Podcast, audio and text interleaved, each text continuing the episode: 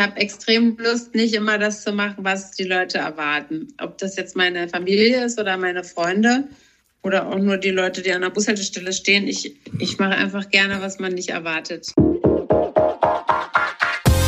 Hollitzer trifft. Der Podcast mit TA-Chefredakteur Jan Hollitzer mitten aus dem Leben. Und sage, Ton läuft und herzlich willkommen bei Hollitzer trifft. Heute treffe ich Anna Los, Schauspielerin, Musikerin. Und wenn ich das Regal da hinten auch richtig sehe, ich finde, es gehört auch immer dazu zu so einer Vorstellung, äh, Mutter und Ehefrau. Weil man ist ja nicht nur. Stimmt.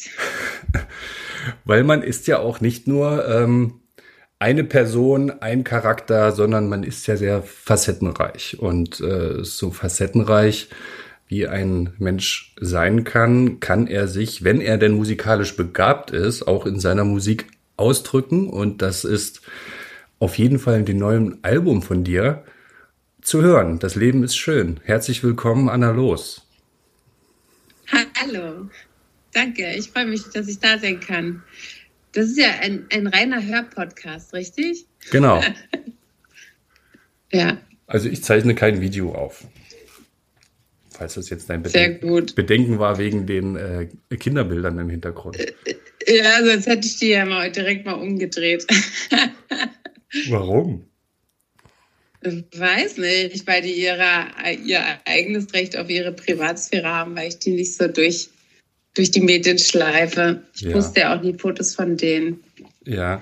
Ich finde, das muss, da muss man ein bisschen Acht geben auf die Kids. Ja, ihr seid natürlich auch ein sehr prominentes Pärchen, wo dann natürlich auch jeder Schritt irgendwie ausgewertet wird. Auch der Kids, die müssen schön aufpassen. das Leben ist schön. Äh, wenn ich jetzt nach draußen schaue, wir haben ja gerade, der Sommer ist zurück in, ähm, ich hätte jetzt gesagt Thüringen, aber in ganz Deutschland.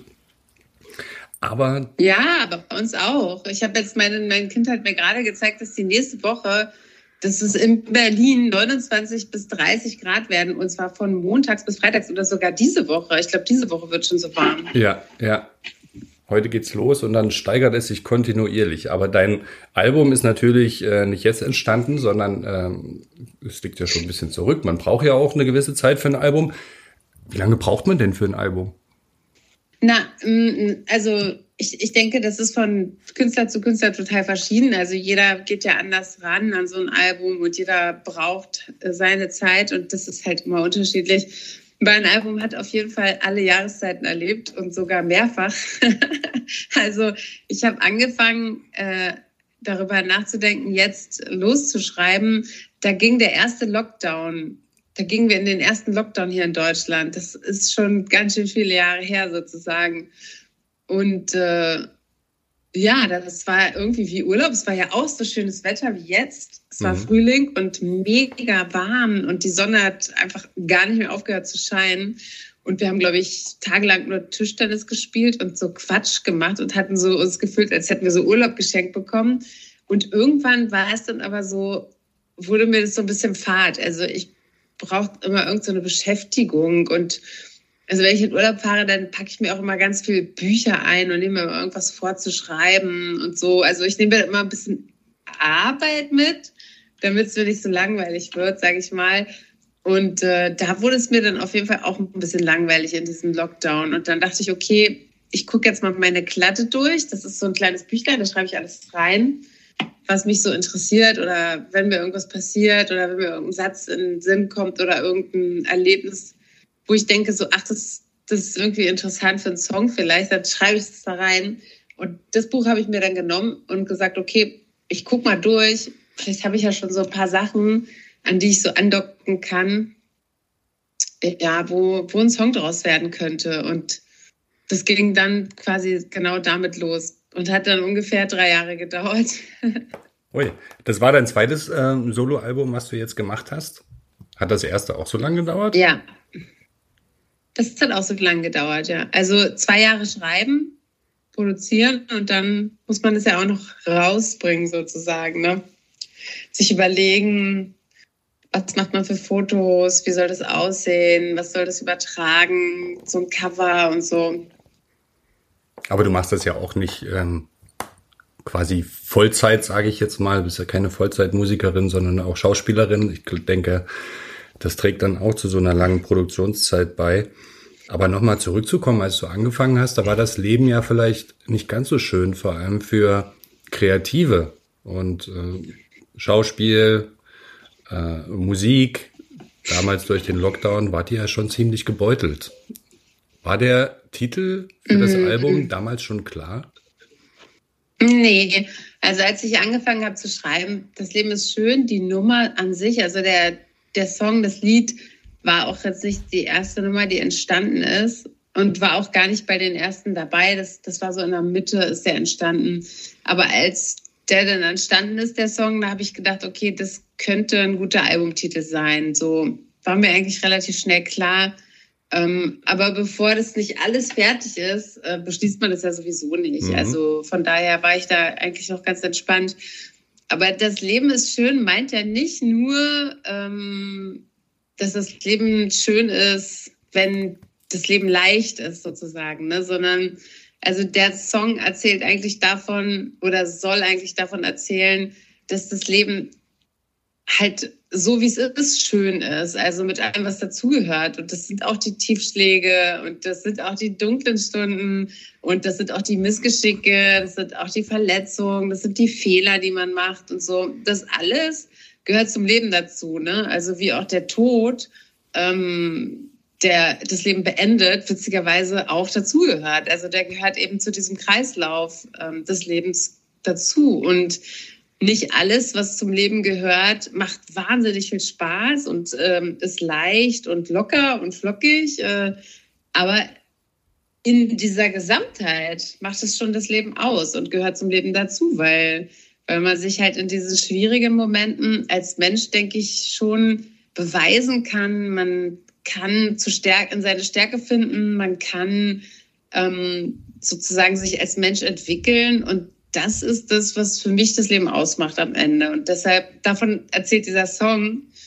Und äh, ja, also als Musiker habe ich gedacht, man entwickelt sich ja auch immer weiter. Also ich merke das auch, wenn ich meine Sachen höre. Also ich höre ja manchmal auch die alten Silly-Alben dann höre ich mein erstes Soloalbum und irgendwie merke ich so, es ist so wie Filme gucken. So, wenn so ein Jahr abgeschlossen ist, dann gehe ich immer in Klausur, nenne ich das. Dann gucke ich immer alles, was ich so gemacht habe und schaue mir mal an, was ich geschrieben habe. Also ich sage immer, wenn es rausgebracht ist, ist ein Stempel drauf. Also wenn es so gestempelt ist, ne?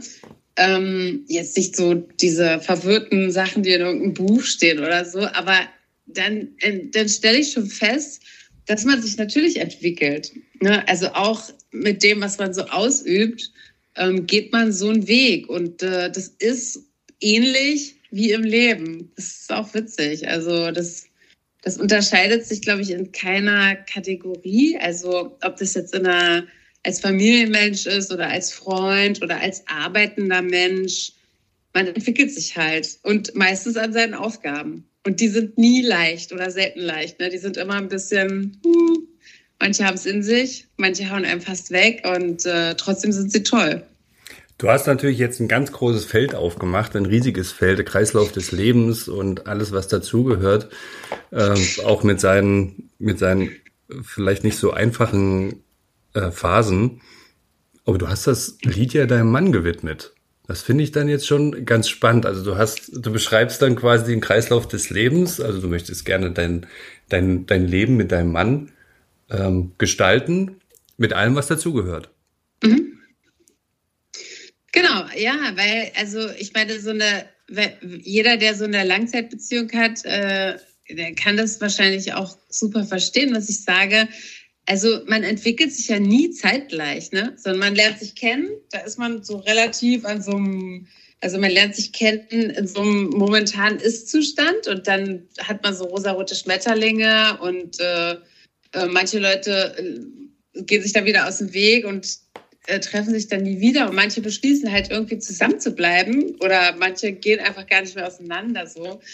Und also all diese Aufgaben, die für so ein Paar, was sich sagt, okay, cool, lass uns doch das Leben zusammen verbringen, die da so mitgebracht werden, das ist, da, da ist schon einiges. Also ich, ich muss sagen, so, wenn ich so heute auf mich gucke, ich bin 52 Jahre, ich habe zwei Kinder großgezogen, ich habe eine Patchwork-Familie aufgemacht. Also das heißt, ich habe, äh, ich sage immer Beutekinder, also ich habe Kinder erbeutet, äh, von denen ich gar nicht die Mutter bin, äh, denen ich mich aber natürlich auch gegenüber verantwortlich fühle und die ich auch ganz doll lieb habe.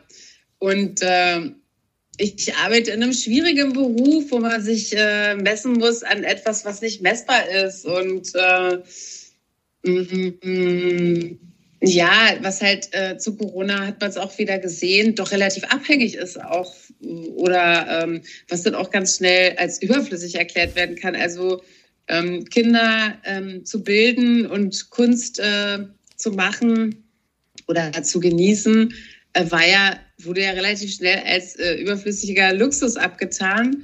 Und ähm, das ist ja, also dieser Beruf bringt schon schwierige Sachen mit sich. Ne? Das ist auch immer so ein Hoch, runter, Sinuskurve und so. Und auch das färbt sich ja ein in diese Leben, die wir führen. Also weil diese Sorgen oder diese Anspannung, die nimmt man ja auch mit nach Hause. Das kann man ja nicht abstreifen an der Tür. Ne? Und äh, das finde ich schon, wenn man das als Paar gut hinkriegt, dass man so sagt, okay, natürlich äh, ist da auch mal ein Regentag dabei und natürlich funktioniert nicht alles, was wir uns vornehmen, aber am Ende des Tages kriegen wir es ganz gut hin. Und das ist ein gutes Gefühl. Du hast gesagt, nicht messbar, ähm, dein, der Erfolg oder man wird dann was gemessen, was nicht messbar ist. Also im, ich würde jetzt mal sagen, in Bezug auf die Musik weiß man ja schon, wie gut besucht Konzerte sind oder auch Downloads meinetwegen oder wie oft man gestreamt wird. Und ja, man, man kann ja auch sagen, Filme haben Quote und ja. so. Ne? Also inso, insofern gibt es natürlich da immer so messbare, ähm, sage ich mal, kommerzielle, messbare Komponenten. Aber ich, ich glaube, an sich muss ich sagen, hat ja jeder Künstler so ein bisschen seinen eigenen Anspruch. Mhm. Äh, hopefully, also hoffentlich jedenfalls.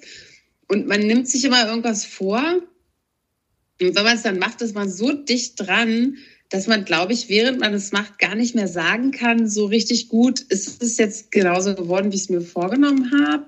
Also man kriegt es irgendwie, diesen Abstand, glaube ich, gar nicht mehr hin. Und irgendwann hat man wieder genug Abstand und dann kann man so drauf gucken und sagen, ja, doch, das ist irgendwie so da in diesem Bereich auf jeden Fall, wo ich mal hin wollte. Und mh, mm, das, das hat zu tun mit Qualität und Qualität kann man eben nicht unbedingt, finde ich, an kommerziellen Zahlen oder an kommerziellen Grafiken, wie auch immer man sich die baut, messen. Das hat eher, das ist eher eine subjektive Wahrnehmung, wie man so eine Kunst definiert oder was man irgendwie darunter versteht, etwas gut abgeliefert zu haben, eine Szene gut gespielt zu haben, einen Song gut performt oder gut, einen Text gut geschrieben zu haben. Ne? Da hat ja jeder seine eigenen Ansprüche. Also es ist so ein bisschen wie das Golfspielen. Man spielt halt sowieso immer nur gegen sich und das ist schwierig messbar. Es ist schon messbar. Also man muss nur gut, man muss nur wach sein und gut auf sich hören. Kann man auch sagen, okay, doch, ich habe mich da selber irgendwie nicht so enttäuscht. Also ich habe das ganz gut hingekriegt. Oder auch nicht. Da muss man auch ehrlich sein und sagen, das machst du lieber nochmal. Da steckt ja schon ein Punkt zur Selbstzufriedenheit mit drin, also dass man mit sich selbst zufrieden ist und gar nicht so sehr auf die äußeren. Ist das ein Erfolgsgeheimnis? Mm, also ich glaube, also Zufriedenheit. Ich weiß nicht, ob Zufriedenheit ein Erfolgsgeheimnis ist. Selbstzufriedenheit. Mm. Mm, ich glaube, es hat was mit Demut zu tun. Also ich glaube, wenn man das Gefühl hat, okay, es ist noch nicht ganz da, wo es hingehört, und man, man fragt sich aber, habe ich das Beste getan, was ich tun kann? Also mhm. habe ich es so gut wie möglich getan und ging nicht besser. Mhm. Ging es nicht besser. Und wenn, wenn man sich das mit einem Ja beantworten muss, dann gibt es sowas wie so eine Demut einzusehen, dass man es halt genau so und nicht besser hingekriegt hat. Und deshalb ist das schon die beste Version, die man abliefern konnte. Und wenn das dann am Ende eine Zufriedenheit hervorruft, dann würde ich sagen, ist es auch Zufriedenheit. Ich würde es ein bisschen Demut nennen. Ähm, ja. So, verstehst du, was ich meine? Ich verstehe das total.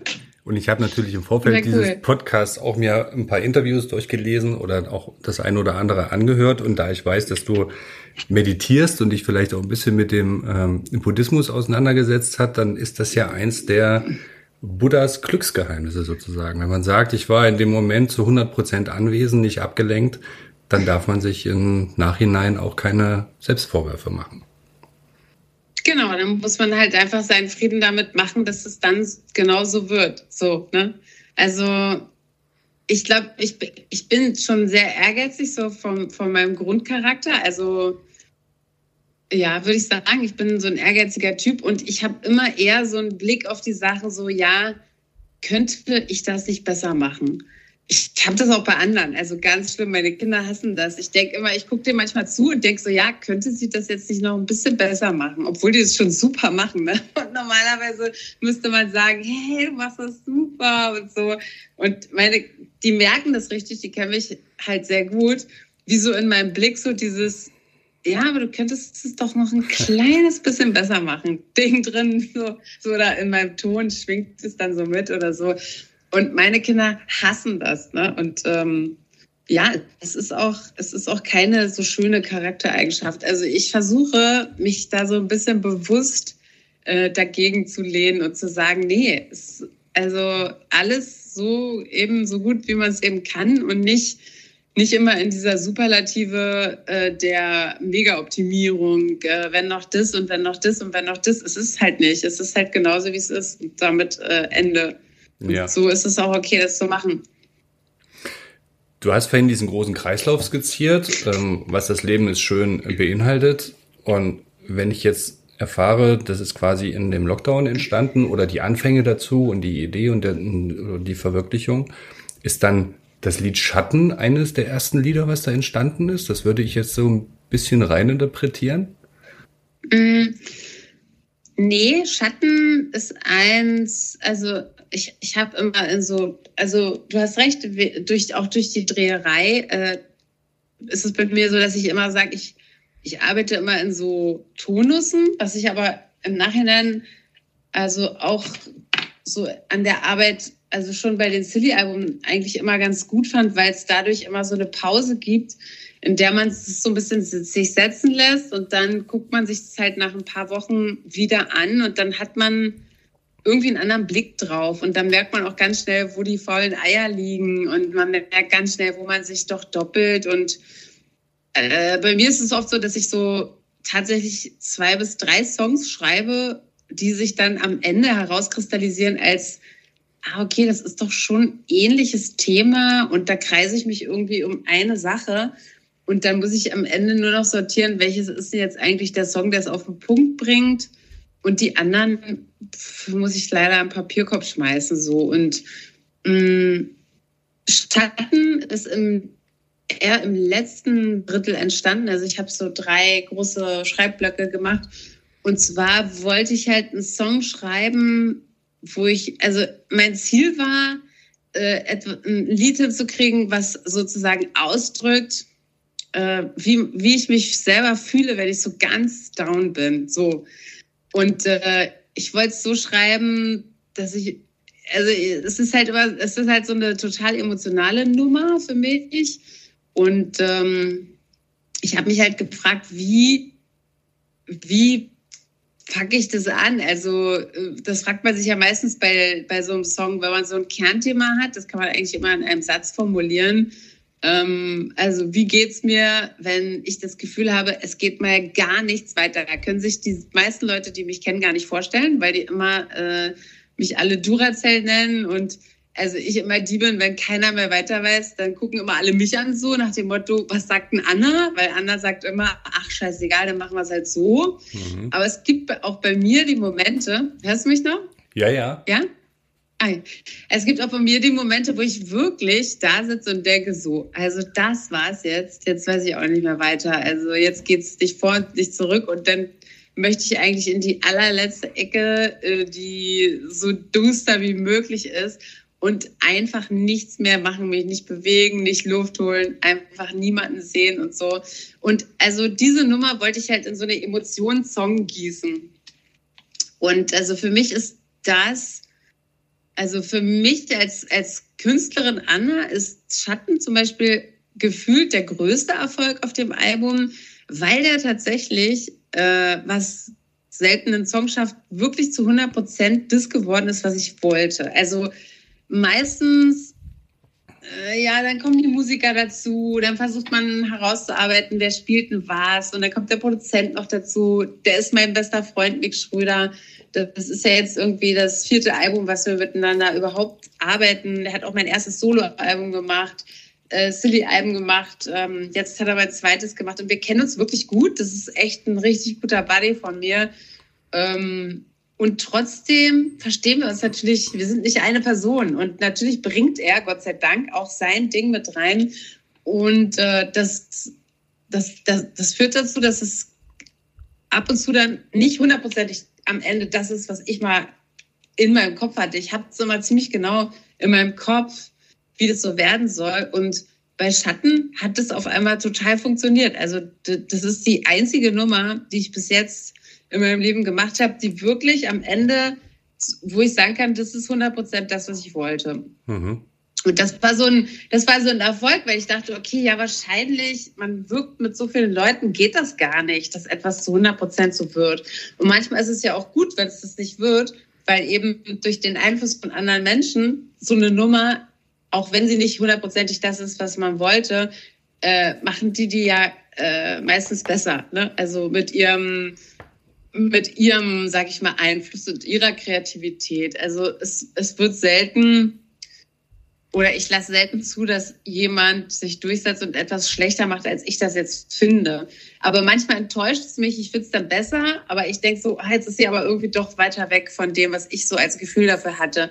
Und das ist eben bei Schatten überhaupt nicht so gewesen. Alle haben das total verstanden von Anfang an. Und ich hatte irgendwie das Gefühl bei der Nummer auch, dass alle, die da mitgewirkt haben, also die Musiker, die sie dann eingespielt haben, mit denen wir uns überlegt haben, was spielt eigentlich die Gitarre, welchen Groove setzen wir da genau runter, wie klingt das, ähm, welche Räume machen wir da auf mit dem Schlagzeug? Und, und, und, dass alle das Gefühl auch richtig gut kennen. Also, dass es so also das ist nichts Außergewöhnliches. Das, das trifft jeden. Also jeder hat diese, diese super tiefen Löcher und jeder hat ein Problem, darüber irgendwie zu reden, weil ähm, ja, man redet halt nicht darüber. Ne? Also das, das sind so Sachen, die behält man lieber für sich, weil das ist ja nicht so stark und ähm, damit kann man nicht so richtig einen Blumentopf gewinnen und äh, man möchte nicht als schwach gelten und so. Ja. Also mir ist das. Was war deine Frage? Ach so, ob, doch, nee, nee. Ob es hatten am Anfang war. Ja. Aber da hast du ja schon beantwortet. Also mir ist das Lied auch total aufgefallen auf dem Album. Äh, ich finde es total ehrlich. Ja. Yeah. Ich habe mir natürlich auch die, die, die, Streams so ein bisschen angeguckt. Ähm, äh, ich glaube, 100.000 Farben hat die meisten vor ähm, Das Leben ist schön. Aber ich fand Schatten äh, wirklich sehr ehrlich. Und du singst ja da auch von schlechten Gefühlen und schwer, hast du eben gesagt. Du singst ja auch von unendlicher Schwere. Und dann, ich will es jetzt nicht falsch zitieren, also ich habe es mir nicht aufgeschrieben, aber lass mich allein, ich brauche Zeit zum traurig sein oder so. Ähm, ist das was, weißt ich du? Ich will einfach nur traurig sein. Ja. Lass mich bitte alleine, ich will einfach nur traurig sein. Ja. Nimmst du dir so eine Zeit und ist das wichtig, Zeit zum traurig sein? Ja, ich habe das auf jeden Fall gelernt. Also ich habe auf jeden Fall gelernt, dass es gut ist, ähm, manchmal in so einem Gefühl einfach mal zu bleiben und das irgendwie durchzustehen, anstatt sich immer abzulenken. Also man kann sich ja so herrlich ablenken mit Gesprächen, mit Einkaufen, mit, äh, ich weiß nicht, mit so vielen Leuten, mit so vielen Sachen. Also man kann herrliche Ersatz, äh, also man kann, man kann so viele Sachen finden um aus Gefühlen rauszugehen, die vielleicht nicht so angenehm sind. Ne? Also in so einem angenehmen Gefühl bleiben wir ja immer gerne drin, weil ähm, ja, es, es, ist, es fühlt sich halt gut an. Aber in einem unangenehmen Gefühl zu bleiben, ist ein bisschen schwieriger. Ähm, ich glaube aber, dass mich das immer bis jetzt weitergebracht hat, weil danach, wenn ich da drin bleibe und, und mir das richtig angucke, so richtig, richtig so, wie es eben ist, und mich auch auseinandersetze mit Situationen, die mich dahin gebracht haben, dann lösen sie sich halt irgendwann auf. Und ich schiebe die nicht nur weg. Also wenn ich mich ablenke, schiebe ich die halt nur weg und dann sind die irgendwie immer noch in meinem Unterbewusstsein da und prägen mich. Die prägen, wie ich gehe, wie ich stehe, wie ich sehe. Also die, die, die riechen sozusagen. Ich rieche danach. Ne? Und wenn ich die aber verarbeitet habe, dann sind die einfach aufgelöst, dann sind die weg. Und ich bin irgendwie ein ganz klarer Mensch. Und das mag ich so. Für mich habe ich festgestellt. Also eine wichtige Botschaft. Nicht verdrängen, sondern sich äh, dem Problem halt direkt stellen und sie abschließen sozusagen. Genau, und in so einem richtig schlechten Gefühl dann halt auch mal drin bleiben und sich halt das mal angucken. Was ist das eigentlich? Was macht das eigentlich mit einem und so? Und warum ist das so? Also sich einfach mal damit auseinandersetzen und nicht immer dem entfliehen. Ne? Mhm. Was bist du eigentlich? Bist du Musikerin oder bist du Schauspielerin? Ich bin Musikerin und Schauspielerin. Ich bin beides. Und also das ist witzig. Das ist wirklich, glaube ich, die meistgestellteste Frage, seit ich irgendwie mh, mm, bei Silly eingestiegen bin. Dann war das ja sehr ähm, kreativ jetzt von mir. Nein, nein. Hat, also ich glaube, das ist, ist wahrscheinlich, also wenn eine Frage oft gestellt wird, dann gibt es ja auch einen Grund dafür. Ne? Ähm, ich versuche es mal irgendwie mir vorzustellen, wie das jetzt vielleicht auf so andere Berufe übersetzt sein könnte. Also für mich gehört die, die darstellende Kunst, das ist das Schauspiel und diese Gesangskunst, also das, dieses Musikalische gehört eigentlich zum Schauspiel dazu. Ne? Also ein Schauspieler, der nicht musikalisch ist, also selbst, der muss jetzt nicht singen können, aber er muss ein Gefühl für Timing haben. Timing ist musikalisch. Er muss ein Gefühl für Töne haben, für kleine Halbtöne, für Pausen. Ähm, das ist etwas, was einem guten Schauspieler auch wichtig ist, glaube ich. Und für mich so als entscheidender Unterschied, vielleicht ist diese darstellende Künste, ich kann mich da immer einbringen, aber ich bin es am Ende nie hundertprozentig. Ich spiele ja immer jemanden. Und ähm, ich, ich, ich habe mich für diese, ähm, für diese Filmarbeit entschieden, also so ein bisschen gegen das Theater, auch weil ich das einfach eine viel größere Herausforderung für mich persönlich fand und auch viel familienfreundlicher und mir Familie total wichtig ist. Und die Bühne hat mir extrem gefehlt. Und was mir total gefehlt hat in diesem Beruf der, des, des Dar der darstellenden Künste, mm, war mich selber auf die Bühne zu bringen. Das habe ich äh, gemerkt, als ich mhm. Musik gemacht habe. Also ich selbst auf die Bühne, authentisch und äh, mit meinen Gedanken mhm. und und da eine Connection machen zu Leuten und mit denen so eine kleine Reise, das, das ist, das ist das, was ich quasi live mache. Und das ist für mich das absolute Glück. Also das macht mir einfach mega Spaß. So, weil, ja, weil, weil die Leute eben so ungefiltert mich kriegen. Und das, das finde ich toll, wenn es dann gut ankommt oder wenn die Leute dann wenn ich dann merke, die steigen so ein in die Emotionen und so, das finde ich irgendwie cool. Ja, man, richtig gut. Man kriegt direkt ähm, das Feedback halt zurück, ne? Also wie kommt es denn an? Und man hat so ein gemeinsames Erleben. Viele Schauspieler gehen ja dazu auch auf die Bühne, also Theater. War das ein Thema für dich mal? Ähm, ja, habe ich ja auch gemacht am Anfang. Oh, ich habe auch nach meinem zweiten Kind dachte ich auch so, ja, ich drehe hier einen Film nach dem anderen.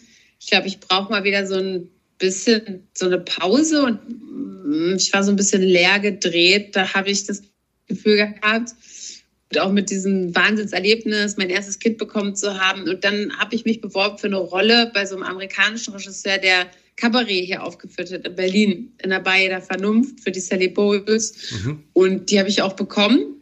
Und dann haben wir das paar Wochen geprobt, wie die Verrückten, mit Angela Winkler, äh, mit Margarete Bräuch, die hat da mitgemacht und so. Also es war ein tolles Ensemble und das habe ich ein Jahr gespielt. Also da stand ich ein Jahr wieder jeden Tag auf der Bühne und äh, das war auch wieder toll, aber dann war ich auch wieder total happy, dass ich dann, da habe ich gesagt, okay, das hat genau das gemacht, das hat mich wieder so ein bisschen geerdet und dann bin ich auch, war ich auch froh, dass ich wieder drehen kann. Ja, Na, du hast ja im Prinzip auch angefangen mit der Musik, ne? Deswegen spielt es wahrscheinlich auch so eine große Rolle. Äh, die Frage hörst du ja wahrscheinlich auch, nach, auch nicht zum ersten Mal nach der Punkrockerin und der, der Band äh, Leck mich am Arsch. Wie oft kommt denn die Punkrockerin noch durch? Ja, also vielleicht tatsächlich muss ich sagen, jetzt, wo ich so ein bisschen älter werde, ähm, meine Kinder werden größer, also meine große Tochter ist schon in ihre eigene Wohnung gezogen. Meine kleine Tochter hat, glaube ich, ihre schlimmste Pubertätsphase jetzt auch schon hinter sich gelassen, ist jetzt in der 11. Klasse.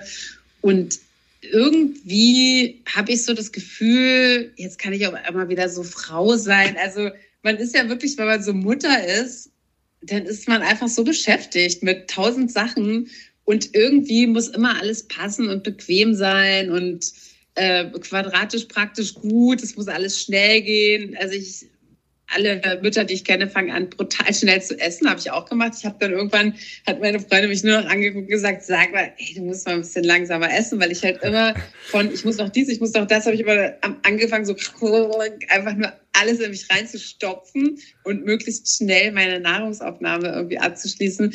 Und jetzt merke ich so, ja, jetzt kommt bald wieder so eine Zeit, da, da bin ich irgendwie, da ist wieder Platz für so andere Dinge. Und äh, dazu gehört vielleicht auch, dass man sich selber so ein bisschen wiederfindet. Also ich habe auf dem Album auch eine Nummer, die habe ich mit äh, meinem Gitarristen Jakob Nebel geschrieben. Äh, und äh, die hat mich dann, als sie fertig war, dachte ich so, ach, guck mal, das war ein bisschen die alte Anna wieder rausgekommen. Apropos Punkrock, so, die ist so richtig so ein bisschen rotzig geworden und das fand ich dann aber super. Also dann dachte ich irgendwie so, ja, ja guck mal, da ist es wieder. Ähm, ja, ich bin gespannt. Also ich bin total Welches? gespannt, wie mein nächstes Album klingt, glaube ich. Ja, ich wollte gerade fragen, das nächste Alles wird... uns brennt, heißt das Ding. Ja, das ist, das ist mir aufgefallen, dass da ist auch die Frage entstanden. Ähm, und dann auch, das nächste wird dann wieder ein Punkrock-Album, ne? Ähm, mal gucken, vielleicht wird es auch ein, ein, Kunstalbum. Ich weiß es nicht. Weiß noch nicht. Vielleicht singe ich auch Chansons oder Jazz als nächstes. Ein bisschen genreübergreifend dann, alles Mögliche. Nee, also ich will auf jeden Fall ähm, selber sozusagen die, also ich will, ich will auf jeden Fall ich will auf jeden Fall schöpferisch sein. Mal gucken. Ich weiß es noch nicht. Jetzt freue ich mich, aber ich habe ja noch nicht mal das Album auf die Bühne gebracht. Ich bin jetzt, wir sind jetzt hier wirklich bei den Proben quasi. Es ist hier gerade irgendwie Probenzeit. Und ich bin gespannt, wie wir das jetzt irgendwie nailen, diese Sachen. Ja, wie, was, äh, wie das dann aussieht, werden wir ja auch in Erfurt erleben am 21. September. Genau. Ja, da sind wir alle schon gespannt. Nochmal ähm, zurück zu ähm, der Ehefrau. Du bist ja mit Jan-Josef Liefers verheiratet. Du erwähntest vorhin die Langzeitbeziehung. Ja. ja. Warum heißt sie, warum heißt sie eigentlich nicht gleich? Heißen wir. Ich heiße Anna-Los Liefers. Ach so. Also in Deutschland ist das so, dass ein Ehepartner einen Doppelnamen annehmen kann, aber die Kinder nicht. Ne? Also bei uns heißen alle Liefers, inklusive mir, nur dass ich meinen Mädchennamen auch noch behalten habe. So. Okay, also. Ich bin Anna Los Liefers sozusagen. Wir heißen alle Liefers. Wir sind Familie Liefers. Sagt nun keiner. Sagt jeder nur Anna Los. Ja, das war ein bisschen auch der Grund, weshalb ich den behalten habe, den Mädchennamen, weil ich das natürlich auch eigentlich ganz sexy finde, dass man so ein bisschen, ja, dass man so autark ist als Künstler. Mhm. So. Und ich bin, ja, mein Vater hat ja sozusagen nur meine Schwester und mich. Und äh, ich war als Kind wie ein Junge. Also ich glaube, ich sollte auch ein Junge werden, hat leider nicht geklappt. Und ja, ich, ich habe schon Lust, auch diesen Namen weiterzuführen. So. Zumindest, also nach mir ist es dann ja sowieso Ende mit dem, mit, mit, mit dem schönen Namen von meinem Vater. Aber also wenn ich diese eine Generation noch weitertragen kann, den Namen, dann mache ich das sehr, sehr gern. Ihr seid ja beide nun Schauspieler und Musiker, äh, weil dein Ehemann macht ja auch Musik. Und ich habe ja auch ja. gelernt, ihr habt euch ja in einer, in einer Produktion kennengelernt, also in einem Film, wo es um eine Band ging. Da kam ja irgendwie auch beides zusammen. Genau. Ist ja ganz äh, irgendwie ganz witzig. Aber gibt es bei euch einen Konkurrenzkampf? Wer jetzt das bessere Album gebracht hat oder so? Nee, ach, kleine, nein, ne kleine Neckereien oder so. Nee, also es gibt schon Meinungen so, ne? Also mh, mm, zu allem Möglichen. Also wir, wir versuchen, also wir reden auch viel über Pläne und dann hat natürlich jeder so seine Meinung und da muss man sich dann überlegen, setzt man sich mit der Meinung des anderen auseinander oder ist seine eigene Meinung so stark, dass man das noch nicht mal versucht? Mm, aber im Prinzip sind wir eher so beratend tätig, würde ich sagen, oder unterstützend. Also der Jan hat jetzt zum Beispiel in Leipzig gespielt am letzten Wochenende und äh, ich hatte in Leipzig zu tun am Nachmittag und äh, dann hatte ich mich mit Freunden verabredet und dann dachte ich, Mensch, der Jan ist in der Stadt und dann äh, haben wir uns verabredet, ja, komm, pass auf, dann mache ich das, dann komme ich zu dir und dann fahren wir zusammen mit unseren Freunden essen und dann ist Soundcheck und ich wollte ihn eigentlich nur abholen. Dann sagt er, ja, hast du nicht Lust, eine Nummer mitzusingen? Dann sage ich natürlich nicht nein. Mache ich dann natürlich auch. Klar, habe ich dann auch gemacht, macht auch Spaß. Also also Konkurrenz ist das überhaupt nicht. Also weder schauspielerisch noch musikalisch. Ich glaube, wir freuen uns eher für den anderen, wenn was richtig gut gelingt. So, ne? Also ich glaube, wir sehen uns eher so als Supporter, würde ich sagen. Ja, das ist ja super. Ähm, wie, wie sehr konntet ihr euch denn gegenseitig stützen während der Corona-Zeit, was ja für Künstler sehr, eine sehr schwierige Zeit war? Hm, tja, das ist eine gute Frage. Also ich glaube, wir konnten uns schon stützen, weil wir sozusagen da sind füreinander. Aber ähm, es, also ich glaube, es gibt einfach so manche Sachen, die macht natürlich jeder mit sich selber aus. Ne? Und äh, da kann man immer gucken, dass man den anderen nicht so aus den Augen verliert und, und so ein Gefühl dafür kriegt, okay, der hat jetzt irgendwie was und dann das möglichst auch ansprechen. Also Kommunikation ist, glaube ich, ein Schlüssel äh, für viele Sachen. Aber ja, manche Sachen muss man, muss man einfach mit sich selber machen, ist so. Also da kann einem der andere dann auch nicht viel helfen. Mhm. Und wenn dann einfach nur dadurch, dass man da ist, ne? dass, dass man irgendwie äh, sich eine gute Zeit macht und, und, und sage ich mal, wohlwollend und, und den anderen so ein bisschen behütet. So, das bringt ja dann auch schon was. Wie sehr trägt man denn Rollen? Du hast ja eine Langzeitrolle, dein Mann hat eine Langzeitrolle, eine sehr ähm, populäre, glaube ich auch. Bringt man die mit nach Hause manchmal? Mhm. Also, ja, nein, also ist jetzt nicht so, dass man sozusagen, dass der Jan dann zu Hause Professor Dr. Börne ist oder ich die kühle Helen Dorn oder so gar nicht. Also bei mir ist es eher so, die Leute, die mich so kennenlernen, die sagen dann immer so, oh, sie können ja lachen.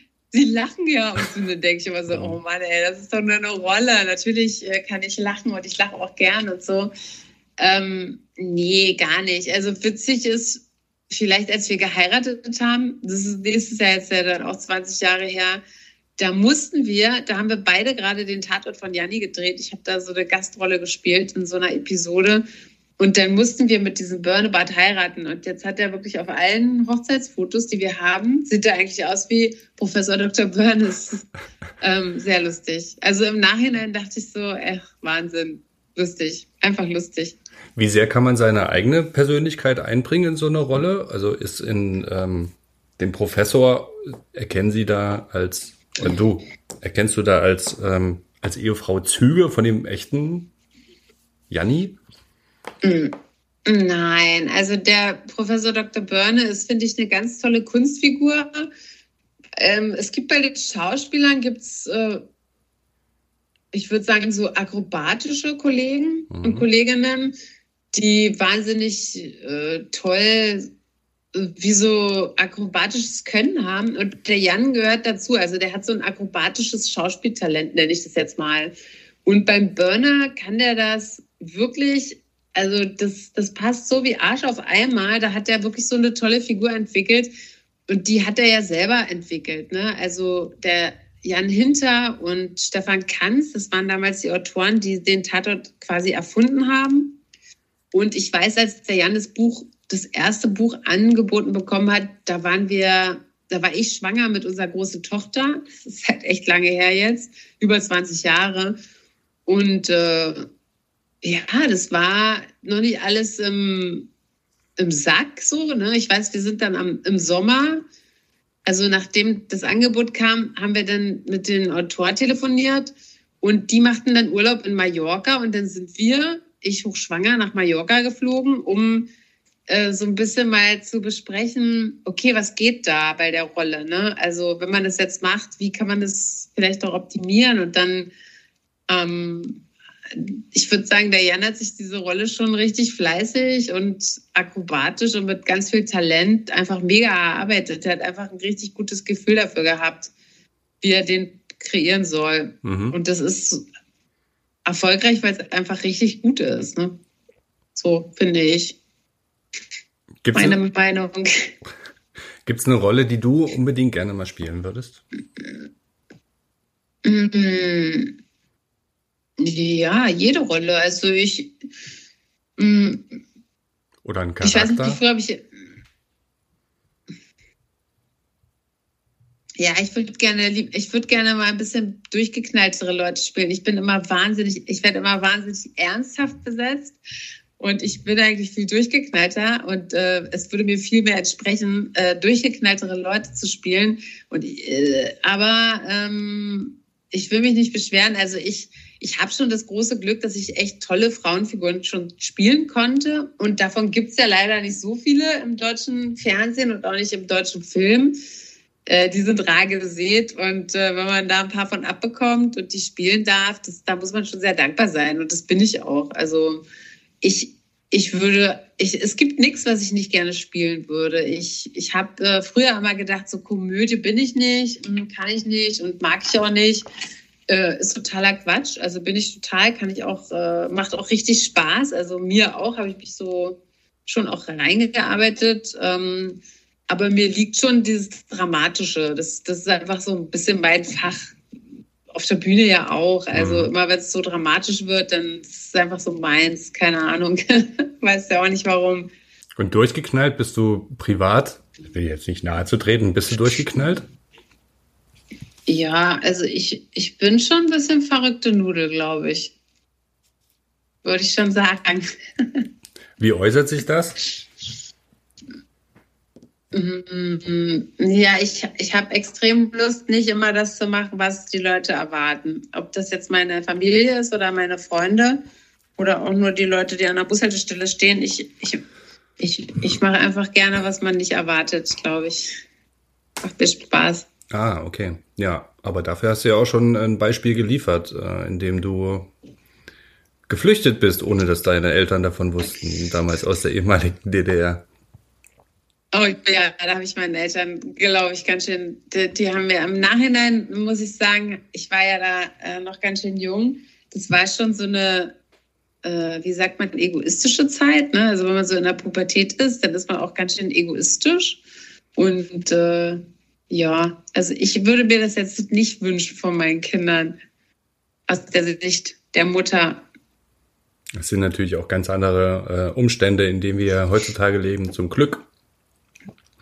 Auch wenn ähm, ich empfinde, dass Gut, du hast relativ früh angefangen, es war auch in der Krisenzeit entstanden, aber das Leben ist schön, wie so ein Kontrapunkt im Prinzip ist zur gegenwärtigen Zeit, äh, in der wir in einer hohen äh, Krisendichte leben.